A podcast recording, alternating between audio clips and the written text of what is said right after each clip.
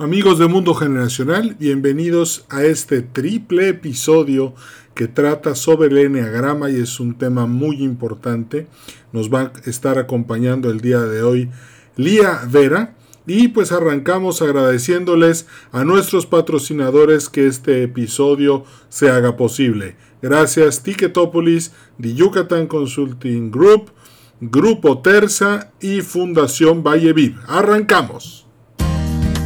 Bienvenidos a Mundo Generacional, un podcast en el que platicamos acerca de las diferentes generaciones de México y Latinoamérica. Nos da mucho gusto que nos sintonices y te recordamos suscribirte para recibir todos los episodios tan pronto estén disponibles. Gracias por estar con nosotros.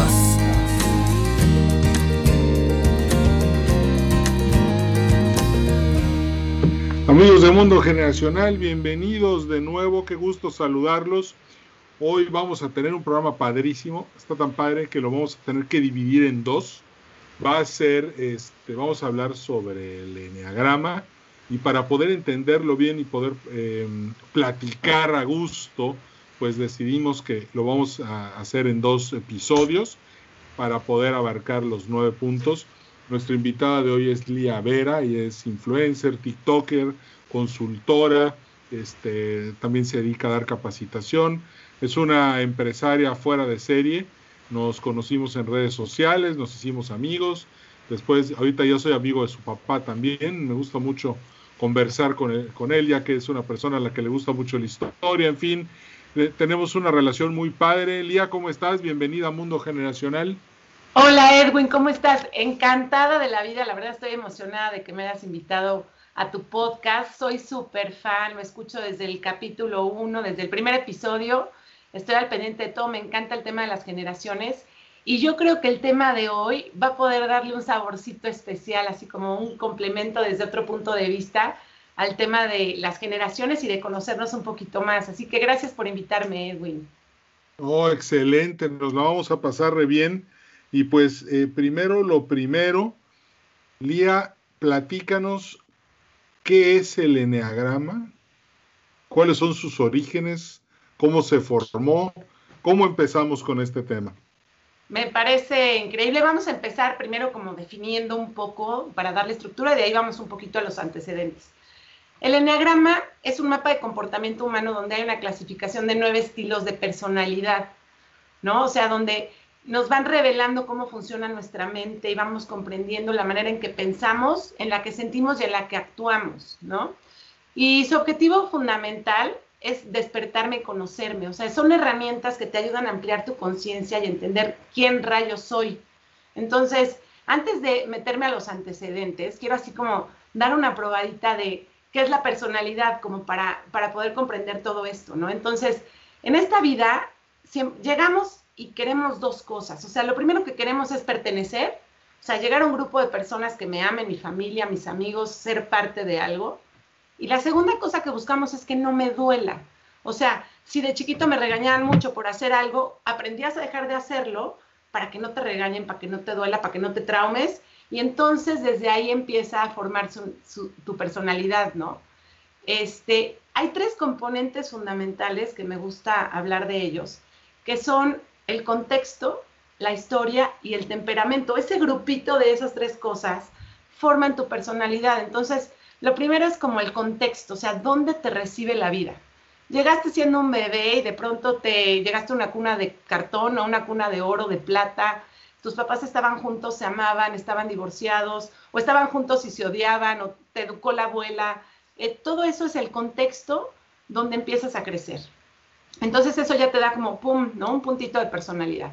Luego es nuestra historia, sobre todo los primeros años de nuestra vida, donde si en el colegio este, un amigo te pegaba, ¿no? Tú, decidías, a ver, o lo confronto, o salgo corriendo, o lo acuso, ¿no? Ibas adquiriendo como esas estrategias para que las dos cosas al principio, para pertenecer y que no me duela. Entonces, esa historia va marcando tu personalidad. Y por último, el temperamento, que ese sí ya es el ADN, ¿no? No me voy a meter a fondo, pero es los que son coléricos o flemáticos, ¿no? Que, ¿no? Los coléricos que son como menos tolerantes y más propensos al estrés, o los flemáticos que son como los ingleses, ¿no? Que, no, no se ríen a carcajadas, sino que son como calmados, pausados. Otro de los temperamentos es ser sanguíneo, son los que son emocionales, optimistas, sentimentales, que le cae bien a todo el mundo.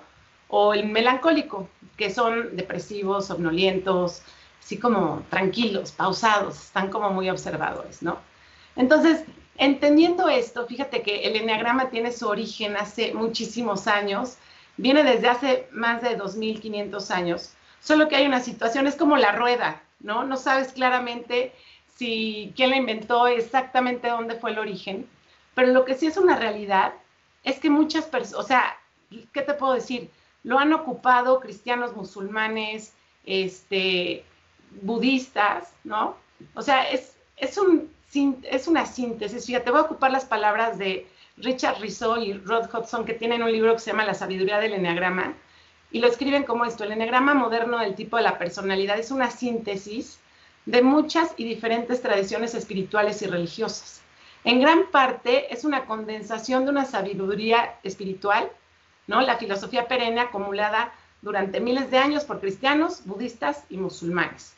Entonces, viene desde hace años, la ocuparon, ya sabes, los padres del siglo IV, luego en el siglo X los sufistas, eh, luego otra vez lo adquirieron en algún momento por el siglo XVIII o XIX los jesuitas, ¿no? Para conocerse mejor, porque entendían que si te conoces mejor, le puedes sacar mucho más provecho a la vida.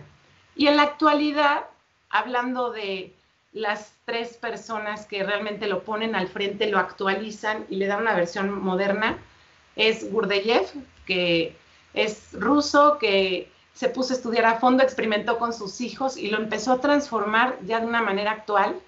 Después lo toma Oscar Ichazo, que de hecho se murió el año pasado, y como el referente que, lo ha actualizado más y lo trajo a Latinoamérica es Claudio Naranjo, que es una eminencia, es increíble leer sus libros, la verdad es que a mucha gente le tocó conocerlo porque también él se murió hace dos años y ellos lo traen a la vida actual, a la realidad y ver de qué manera lo podemos ocupar. Entonces, entendiendo por ahí, ahí van los antecedentes y saber que no es algo que alguien se sacó de la manga y lo, inventó, lo inventó hace tres años, sino que es algo que, ha funcionado durante miles de años, ¿no? De hecho. Qué interesante. No, no, no sabía que tenía tanto alcance el tema del, del eneagrama. Wow, me, impresiona mucho. Y bueno, me imagino que eneagramas son nueve tipos de personalidad, ¿no? Exacto. ¿Cuáles son? y, a ver, Ahorita nos están escuchando muchas personas que son tomadores de decisiones, son empresarios, emprendedores, directores generales, administrativos, y, me gustaría que pudiéramos explicarles esto desde una perspectiva de liderazgo para que de esa manera ellos puedan tomar mejores decisiones gracias a toda la información que ahorita nos estás dando que está muy interesante. ¿Qué te parece si nos explicas cuál es el primer, la primera personalidad del eneagrama. ¿Cuál, es y cómo funciona? Perfecto. Mira, de hecho, este, ahorita que estás con tomadores de decisiones, me gustaría hacer un paréntesis. Fíjate que yo he metido mucho esto dentro de las empresas, sobre todo con temas de liderazgo, porque entre más te conoces, más te aceptas, más te adueñas de ti mismo, te anticipas. Y algo que te da como un toque especial en esta sabiduría del eneagrama es, conoces tus miedos y tus motivaciones entonces ya no te saboteas tantas veces, ¿no? Como líder dices, en este momento estoy tomando decisiones de arranque porque mi personalidad funciona así, entonces el conocerte te ayuda a construir de una manera mucho mejor. Y hay dos frases que van a tomar sentido después de, estas dos, de estos dos episodios del podcast. La primera es, todos somos diferentes, o sea, nunca te va a caer el 20 como te va a caer el 20 hoy, ¿no? Y, este, y la segunda es, nada es personal. O sea, te vas a dar cuenta que nadie te está fastidiando, sino que simplemente están reaccionando y están sobreviviendo ante su propia manera de sobrevivir y de ver la vida. No es contra ti, es con ellos mismos tratando de ayudarse. ¿No? Entonces, ahora, cada uno de estos eh, estilos de personalidad se llaman eneatipos, ¿no? Entonces le voy a llamar eneatipo 1, eneatipo 2.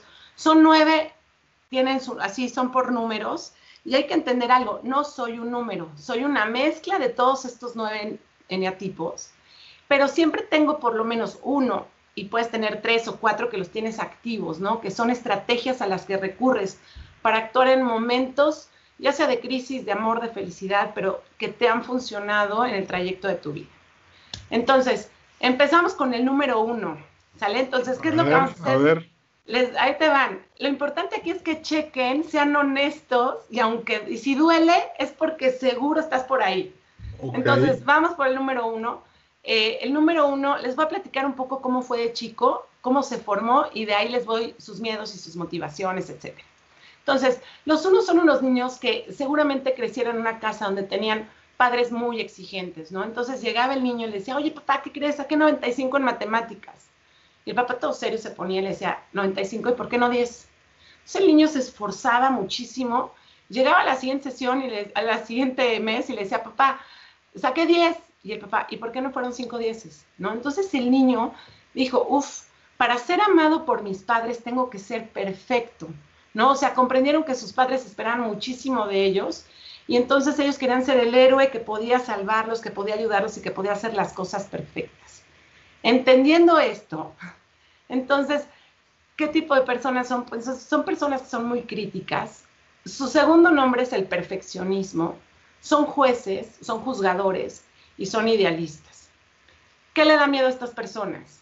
Uno, o, más bien, no es que les dé miedo, perdón, es desde su miedo cómo actúan. Son impacientes, son intolerantes, son los más moralistas del planeta y en alguna manera son prepotentes porque juran que ellos poseen la verdad absoluta de las cosas. O sea, al ser perfeccionista, tienen algo que yo digo, pobres porque es su condena y es, están enfocados en el error. Entonces, el hilo rojo lo logran observar desde lejos, se fijan dónde se cayó, dónde está sucio, qué es lo que está pasando, y transformándolo llevándolo un poco al, ámbito laboral. Fíjate, ellos lo que más les importa es el, es el compromiso, es cumplir. Lo que le pidas a un uno, lo va a hacer, sin duda. O sea, es como un soldado que le das una instrucción porque desde chiquito fue educado para eso. Entonces, ellos quieren cumplir y hacer lo correcto. Cuando llegan a su lugar de trabajo, lo primero que quieren hacer es conocer procesos, procedimientos, las reglas. ¿Para qué? Porque se van a hacer cargo de que las reglas se cumplan. El tema es, eh, ¿para qué te van a servir, por ejemplo, dentro de una empresa? Es gente que te va a ayudar, tiene instalado el software de calidad en su cerebro, ¿no? O sea, ellos te dicen, mira, por aquí no puede ser, aquí hay una falla, aquí hay tres milímetros, o sea, están puestos en el detalle y obviamente esto es muy desgastante para ellos, ¿no? Porque, fíjate, te voy a relacionar un pecado, ¿no? Porque estos nueve neatipos están relacionados a los siete pecados capitales con otros dos más, porque son nueve. Entonces, otro va a ser el miedo y otro va a ser la vanidad, que no son pecados capitales como tal, pero van a estar en esta, en esta rueda del eneagrama. Entonces, el uno, su pecado es la ira, ¿no? O sea, su pasión, vamos a decirle su pasión para que nadie le mm. salte la palabra pecado. Entonces, su pasión es la ira. ¿Por qué? Porque se la pasan enojados viendo lo que está mal. Viven en un mundo imperfecto. Entonces se pelean con el taxista que se le cierra en el coche, con el que tiró la basura, es el que le baja el vidrio y dice, oye, oye, tu basurita. O sea, quieren educar al planeta. Entonces la viven enojados y desgastados porque nadie actúa con perfección. Entonces desde ahí revientan y les cuesta mucho trabajo. Entonces es gente que, pues, si alguno de los que está escuchando es perfeccionista, como que de pronto tenemos que empezar a soltar, liberar, aprender a ver el atardecer, relajar el espíritu, ¿no? Divertirse un poco más y desde ahí se nos va soltando el eneatipo número uno, ¿no? ok. bueno, de hecho ahorita pensé en los baby boomers. sí, claro, los, baby, que los baby boomers tienen gran parte de esto, por supuesto, ¿no? Sí, bueno, o estás conmigo o estás contra mí. Ese es un típico de los boomers. Idealistas, estrictos, se creen dueños de la verdad. ¿No? Pues ve a los líderes baby boomers del mundo. De hecho, nuestro presidente, ¿no? Sacó sus escapularios y dijo, yo con esto me defiendo. ¿Estás con la cuarta o estás contra la cuarta? Sí, sí, sí, igual que Trump, igual que Bolsonaro, igual que Duterte. Sí, bueno, ahí está. Sí, y, fíjate que ¿eh? ellos, a ellos los vamos a ver más adelante, pero tienes que tener un poquito de esto para ser baby boomer, o sea, porque es su, frase clara es el deber ser. O sea, cómo se tienen que hacer las cosas. Entonces, ahí vamos. Uno, perfeccionista y su pasión es la ira. Vamos al número dos. El eneatipo número dos es el que busca conectar. O sea, cuando era chiquito, este niño chavito, de pronto su mamá le decía, ay, mi vida, pones la mesa, y corría y ponía la mesa y su mamá le daba un abrazo y decía, ay, gracias, mi amor. Y entonces, oye, ¿me ayudas a levantarla? Y se ponía el niño a levantar las cosas, a ayudarla a hacer lo que fuera. Y se dieron cuenta que cuando ayudaban, se sentían amados. Entonces, a partir de ahí se van poniendo como su armadura, que entre más ayudo y más doy, entonces voy a ser mucho más amado y la gente me va a querer. Que por cierto es un desgaste terrible, porque es la... ¿Sabes qué? No tengo el porcentaje, pero un alto porcentaje de las mujeres mexicanas están ahí. O sea, la mamá que se levanta a las 6 de la mañana a hacerle el, desayuno al hijo que ya va a la universidad y te pones el suéter y, ay, no, yo llevo toda la cena de Navidad. O sea, están como siempre buscando ser necesitadas para ser amadas. Qué fuerte, ¿no? Muy interesante. De hecho, igual ya pensé en muchas. Fíjate, eh, estuve buscando niños generacionales así, pero más bien creo que es, es como que la necesidad de, hacer, de aceptamiento, de que te acepten, de que te quieran. Estás en una permanente búsqueda de amor, ¿no? Con esta actitud. Totalmente. Ellos sentían que tenían que dar para recibir. Entonces, cuando crece ese adulto, sigue dando, pero sigue dando hasta cuando ya no puede, cuando ya no tiene, cuando está cansado. Entonces, llega un momento en el que esta persona se desespera terriblemente, ¿no? Porque es la señora que hizo Navidad la cena, ayuda a adornar la sala y claro, cuando todos están cenando, la señora no le dio tiempo de arreglarse, llega toda furiosa de que nadie me ayuda. O sea, se van como al otro lado de la gente no me ayuda, no me quiere, yo por más que hago, e-, es el típico chantaje, ¿no? Cuando, cuando se van al lado del miedo. Porque estamos hablando también, ¿no? De miedos y motivaciones. Entonces, cuando está motivado el 2, es generoso, altruista, cálido, servicial, es la buena onda. Pero cuando está en su lado de miedo, o sea, cuando ya se cansó, cuando se da cuenta que no le está funcionando su estrategia, se vuelven posesivos, mártir, chantajista, manipulador y metiche, ¿no? O sea, me imagino por ahí a la suegra que va y se mete a la casa así, Ay, te vengo a ayudar y de pronto te cambia el cuadro, te quita los platos, ¿no? Sí. Entonces, entender que hay una línea delgada, ¿no? Que divide entre el que estás ayudando y cuando te estás pasando de la raya. Entonces, ¿por qué? Porque lo que le tiene miedo es a la soledad y al rechazo. Entonces está buscando que la gente no lo abandone, este, que no lo dejen fuera, que lo tomen en cuenta y les preocupa muchísimo que no sean necesitados. Entonces, ¿qué crees, Edwin? Nos hacen adictos a su servicio. O sea, el día que la señora no está, no se come, no se lava, no sabes dónde están las cosas porque el ser necesitado es brutal para ellos. Entonces, nos enseñan a ser inútiles de alguna manera. Qué interesante, wow. Ahora sí, Edwin, agárrate, porque hay que hablar, no, no es cierto, pero el eneatipo número 3, fíjate, el eneatipo número 3 es el que necesita valoración, o sea, nos encanta competir.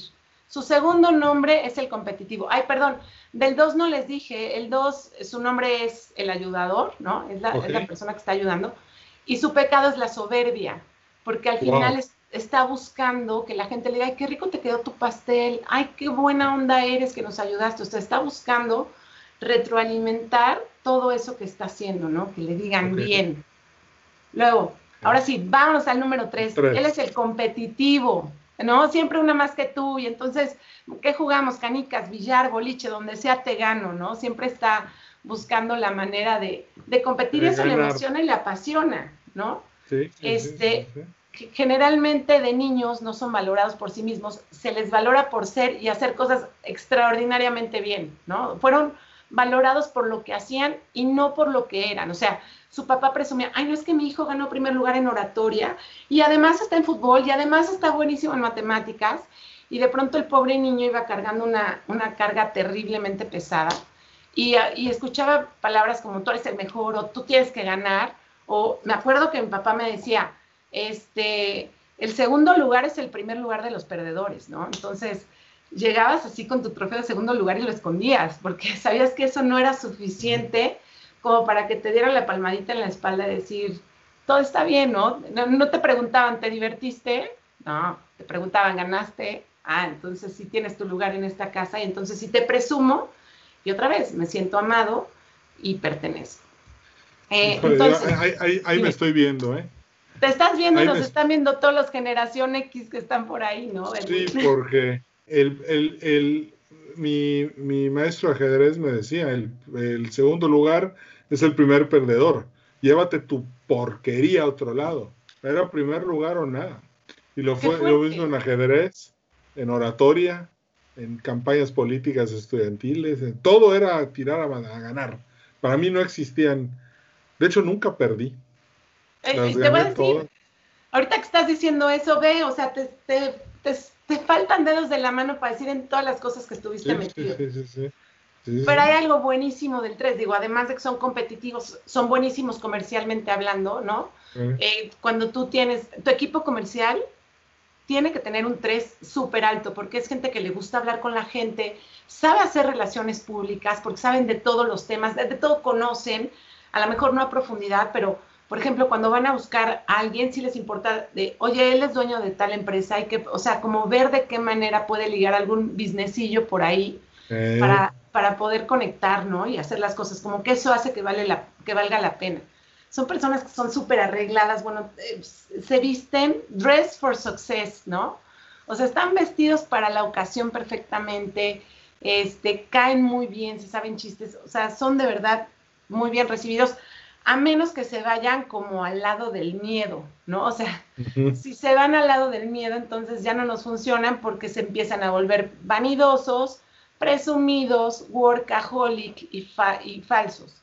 Algo, algo que tienen ellos es que les interesan las cuestiones materiales, o sea, quieren su casa con su perro, con su coche, con su familia, con su viaje, con lo que está previsto y esperado de una persona que es exitosa, ¿no? Mi bolsa cara con el zapato, con llevar a mis hijos de vacaciones a Disney.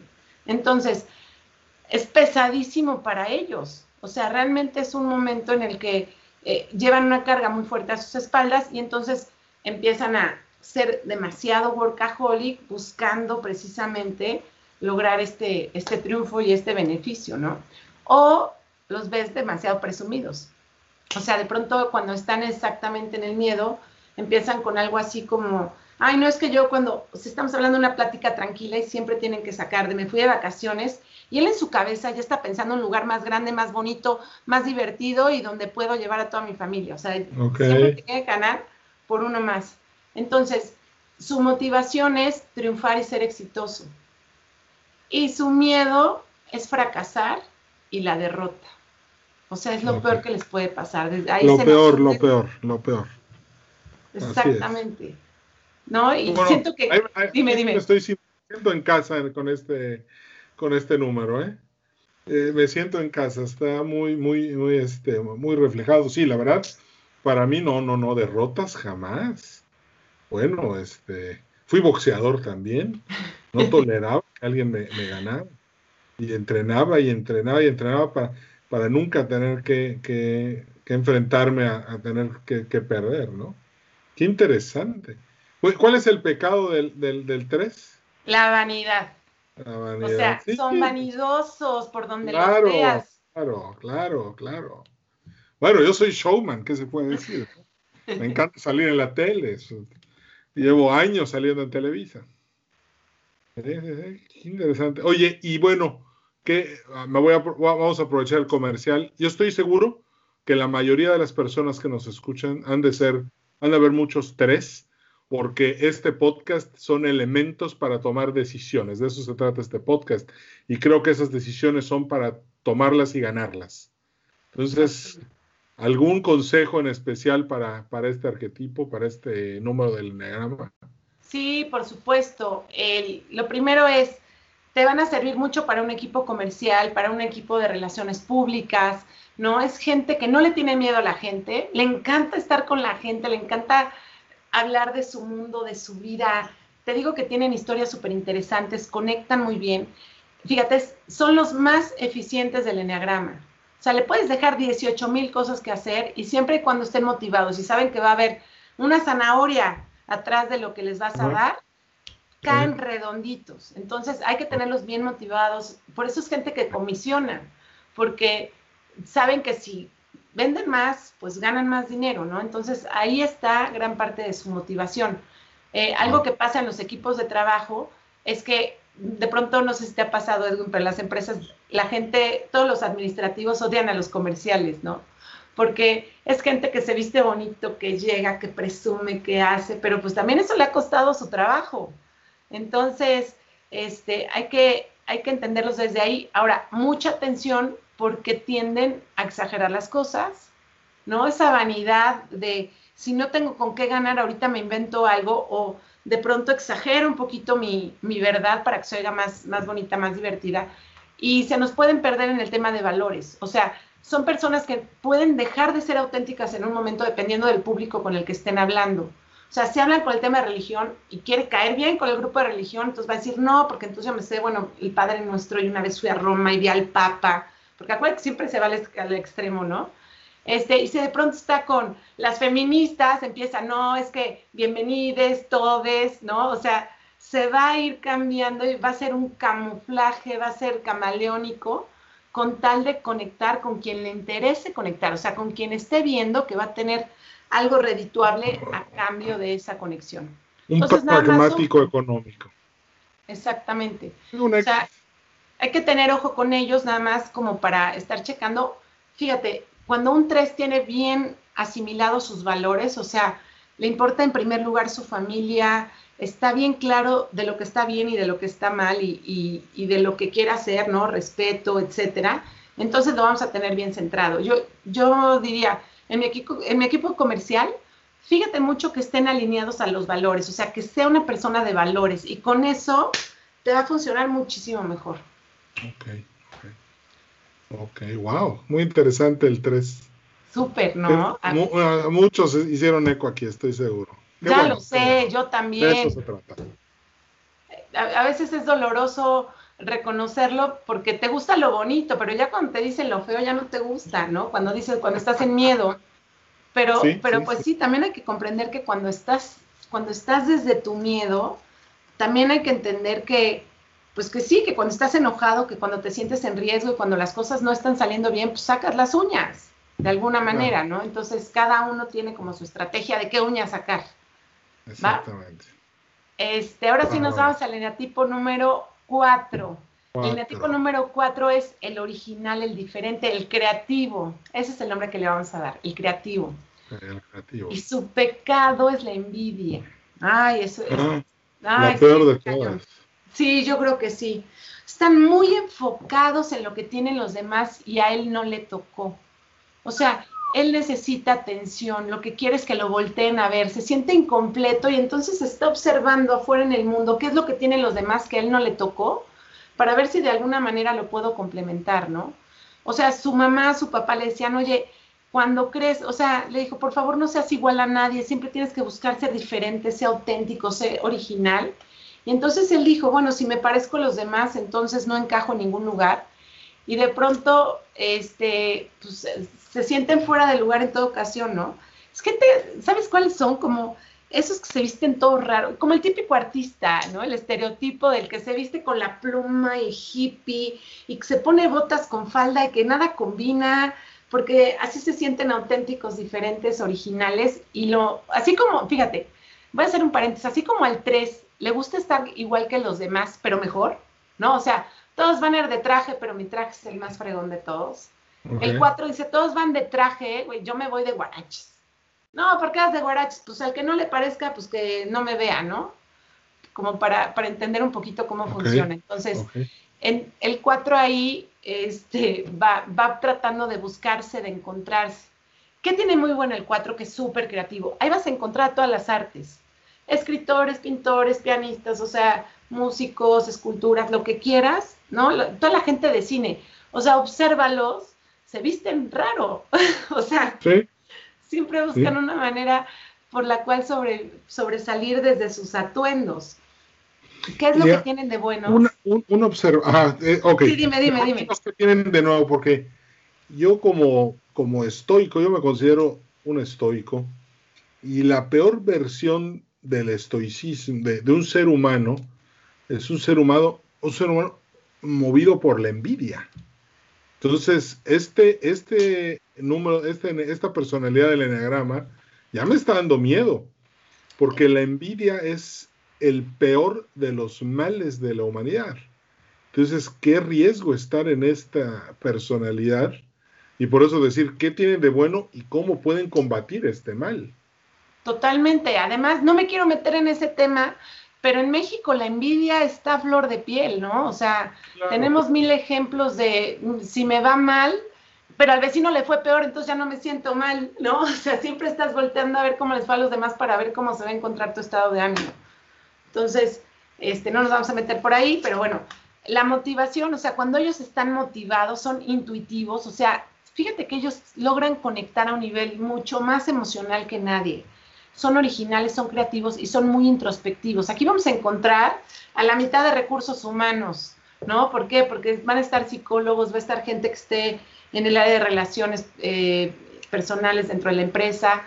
Eh, y, es gente, fíjate cómo me la imagino, ya sabes, está un 4 con un 3 y están viendo el partido de fútbol americano y van a dar la patada por tres puntos para ganar el partido, este, y en eso la falla.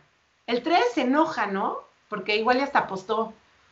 Pero el 4 se mete en el papel, dice, pobre del pateador, imagínate todo lo que estuvo practicando en su vida, o sea, deprime por la empatía que tiene viendo el partido de fútbol americano, me explico, o sea, se va rayando hasta allá.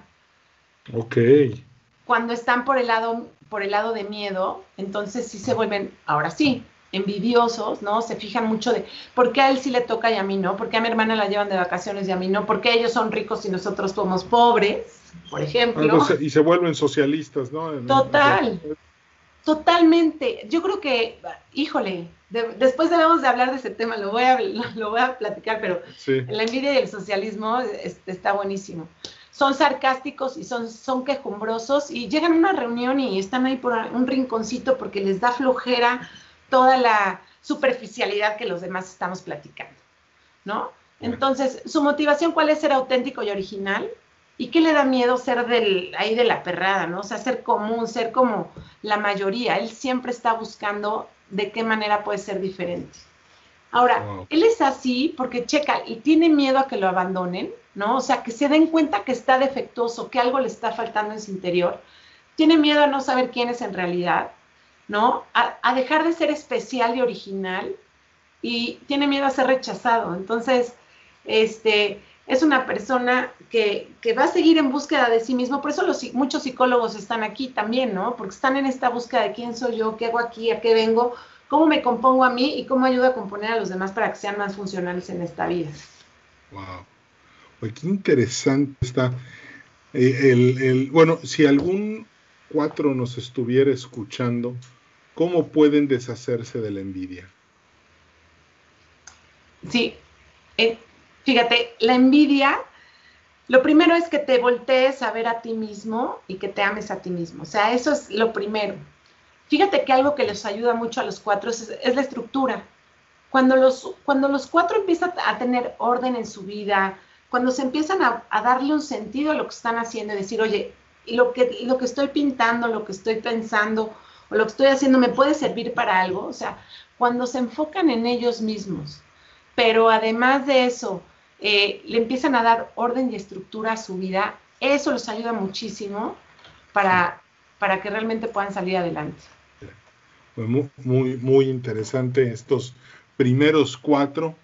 Lía, ya se nos acabó el tiempo de este episodio, pero a todos los que nos están escuchando, Mañana mismo se publica la segunda parte, así que por favor estén súper pendientes de, de, estar suscritos al podcast para que suene la campanita y tan pronto suba yo el episodio eh, de la segunda parte de este tema, estén todos listos para escucharlo. Lía, muchas gracias y nos vemos mañana para la segunda parte. Claro que sí, gracias Edwin, te lo agradezco y nos vemos mañana. Ándale pues, gracias. Seguimos en contacto amigos, cambio fuera. Gracias por haber escuchado Mundo Generacional. En nombre de todo el equipo te deseamos mucho éxito. Danos un like en Facebook, Podcast Mundo Generacional y suscríbete al boletín semanal en edwincarcano.com slash contacto.